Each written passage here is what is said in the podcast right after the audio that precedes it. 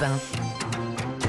Très bon réveil ce lundi matin sur Europe 1. Il est 6h11. Et oui, c'est pile l'heure du pressing. hein. Vous arrivez pile à temps pour passer en revue les journaux du matin. Dimitri Vernet, vous êtes avec nous. Oui. Et vous avez lu quoi aujourd'hui? Eh bien, un article dans le quotidien régional Ouest France nous parlant d'une révolte d'agriculteurs. Oui, les agriculteurs ont fait la loi en Bretagne ce week-end. Pour comprendre, direction la commune de Laillé en Ille-et-Vilaine. Pour vous situer un petit peu, c'est une ville qui se trouve à quelques kilomètres au sud de Rennes. Une commune exaspérée. Oui, exaspérée par un phénomène, les rave parties. Ah. Vous savez, Ambline Alexandre, les rave parties, ce sont ces rassemblements en pleine nature où des milliers de personnes écoutent de la techno. Des rassemblements parfois légaux, c'est vrai, mais ben, bien souvent ils ne sont pas autorisés. Et c'est le cas dans cette commune de Laillé. Pourtant, l'année dernière, à la même période, elle a accueilli malgré elle trois rave parties en moins d'un mois. Ça fait beaucoup. C'est- Et c'est beaucoup de personnes surtout. Oui, c'est beaucoup de personnes, oui, en 1500 environ. Oh. Donc voilà, Bon, ça, ça fait beaucoup. Et rebelote ce week-end. Les teufeurs, comme on les surnomme, ont voulu récidiver. Ils avaient prévu ce samedi de se réunir dans un champ de cette ville, une plaine qui appartient à un agriculteur qui s'est vite rendu compte hein, que plusieurs personnes étaient en train, comme l'année dernière, euh, d'installer des chapiteaux, enceintes, etc., etc. Le calvaire allait recommencer. Ça se Ouais. fait souvent à la dernière minute en Oui, plus. c'est hein, ça, c'est, euh, très tard en plus, ouais. très très tard. Je dis bien allait recommencer, car cette année, eh bien cet agriculteur, il a décidé de ne pas se laisser faire. Aux alentours de 22 h il a vu la supercherie, il a pris son téléphone, a appelé ses copains agriculteurs Ah aux oui. alentours, et quelques minutes plus tard. 6 ou 7 tracteurs sont arrivés, ont débarqué dans ce... Encerclés. Eh oui, ils, ils ont débarqué dans le champ pour empêcher cette rave party.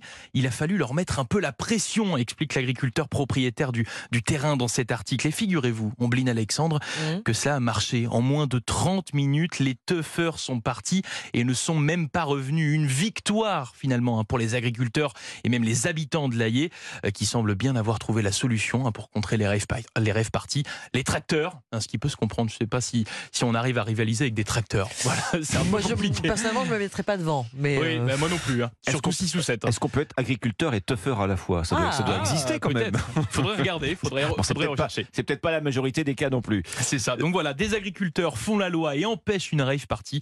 C'est un article à retrouver dans West France ce matin. Merci Dimitri. Votre sélection ce lundi matin dans la presse, Ombline. ah, je vous propose qu'on s'en paye une bonne tranche, tiens.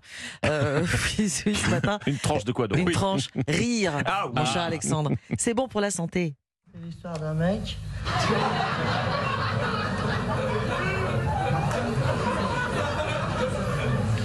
Vous la connaissez, non? Bon, on va pas faire le sketch en entier, hein, de- pour 4 minutes.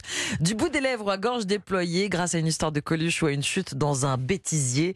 C'est toujours très drôle quand Oui. les gens tombent. Ça fait du bien de rire. On le savait déjà, c'est vrai, mais une piqûre de rappel n'est jamais de trop. Et surtout, le corps médical s'y intéresse de plus en plus. C'est ce que nous dit le Parisien aujourd'hui en France. Les mystérieux pouvoirs du rire. De nombreuses études se sont euh, penchées sur euh, euh, les effets bénéfiques. De nombreux euh, chercheurs les effets bénéfiques d'une bonne poilade et ce partout dans le monde.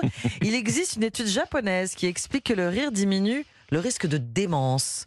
Ah d'accord. Ouais, selon une étude américaine, se taper les cuisses devant les vidéos humoristiques, ça réduit le taux de cortisol, le cortisol aussi appelé l'hormone du stress. Du stress, oui. Oui, et rire améliorerait la mémoire à court terme des personnes âgées. Les auteurs de ce travail américain sont catégoriques. Il faut amuser nos aînés dans les résidences pour seniors. Autre étude coréenne cette fois, se marrer comme une baleine contre la dépression. C'est très bon. Le rire est une excellente thérapie pour améliorer la qualité de vie. Et enfin, celle-ci est éloquente. Écoutez bien, il y a 60 ans, un scientifique américain spécialiste dans l'étude biochimique des émotions atteint d'une maladie grave et incurable, eh bien, il a décidé de s'offrir une séance par jour d'émissions humoristiques. L'humour utilisé comme anesthésiant naturel, eh ben, vous savez quoi? Il a vécu 25 ans de plus en Ah oui. riant tous les jours. Le rire. Voilà, du Japon. Excellente De la prescription. Corée jusqu'aux États-Unis, et puis c'est puis c'est pas cher en plus en passant par la France. On rit des mêmes choses, quel que soit euh, le pays, quelle que soit la culture. Alors pas forcément des mêmes blagues, même dans un même open space, mais regardez les bébés, un éclat de rire est provoqué lorsqu'on se cache pour réapparaître. Mais oui. Bah oui, l'effet de surprise, ça c'est imparable. C'est bon de rire. oh, et fort et clair. C'est bon de rire, ça c'est dans Mary Poppins. Quand on rit dans Mary Poppins, on s'envole au plafond. Formidable.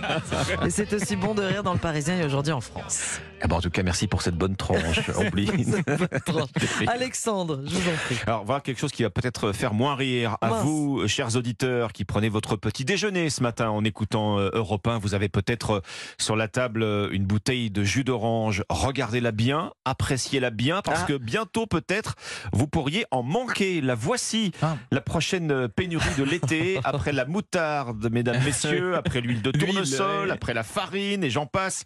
Eh bien, on va très probablement manquer de jus d'orange. Je lis ça ce matin dans le Figaro. Et oui, on parle d'une pénurie mondiale d'ailleurs. hein. En France, la filière professionnelle des jus de fruits a déjà sonné l'alarme. Il est de plus en plus dur d'acheter des stocks de concentrés sur les marchés mondiaux. Vous savez, cette matière première Mmh. qui, Qui sert permet, à fabriquer oui. des Mm. jus d'orange, ceux qui sont les plus abordables en fait au supermarché, tous ceux qui ne sont pas euh, 100% euh, pur jus pressé. Tout ça à cause euh, des phénomènes climatiques extrêmes dans les grandes régions euh, productrices euh, d'orange, la Floride, euh, balayée par euh, l'ouragan Ian, une sécheresse historique au Mexique et plus près de nous, évidemment, chez nos voisins espagnols. Espagnol. Alors historiquement, le premier fournisseur mondial de jus d'orange, c'est le Brésil. Mais le Brésil, très vite, ne va plus pouvoir Ah oui. fournir tout le monde, ça, satisfaire une demande mondiale qui lui presse le citron. Enfin, l'or- l'orange, si vous L'orange. préférez. Le Brésil plus, a donc mis en place des quotas d'exportation. La filière jus française fait déjà savoir qu'elle ne recevra pas toutes ses commandes. Traduction, il y a de fortes chances que On dans les prochaines semaines, ou en tout cas cet été, hein, Oui. puisque ça arrive, bah oui, vous allez trouver des étagères euh, vides au rayon jus d'orange. Alors si vous en trouvez, bah, même phénomène qu'avec l'huile ou, euh, ou la moutarde, qu'est-ce qui va se passer bah oui, Bah oui, les prix vont flamber, comme si l'inflation ça ne suffisait pas. Voilà une situation qui devrait durer jusqu'à septembre-octobre, le temps que la nouvelle récolte d'orange soit pressée. Ça veut dire ne soyez donc pas pressés vous-même. Il faudra peut-être se passer de jus d'orange cet été. été. Plus de jus d'orange. Plus de jus Oh. On avait de la moutarde polonaise, alors on va avoir du jus d'orange, je sais Ben, pas. peut-être, je sais pas, Peut-être de la même Nord. région, c'est ça. Merci beaucoup euh, Alexandre, merci Dimitri, c'était le pressing. Dès 9h, vous allez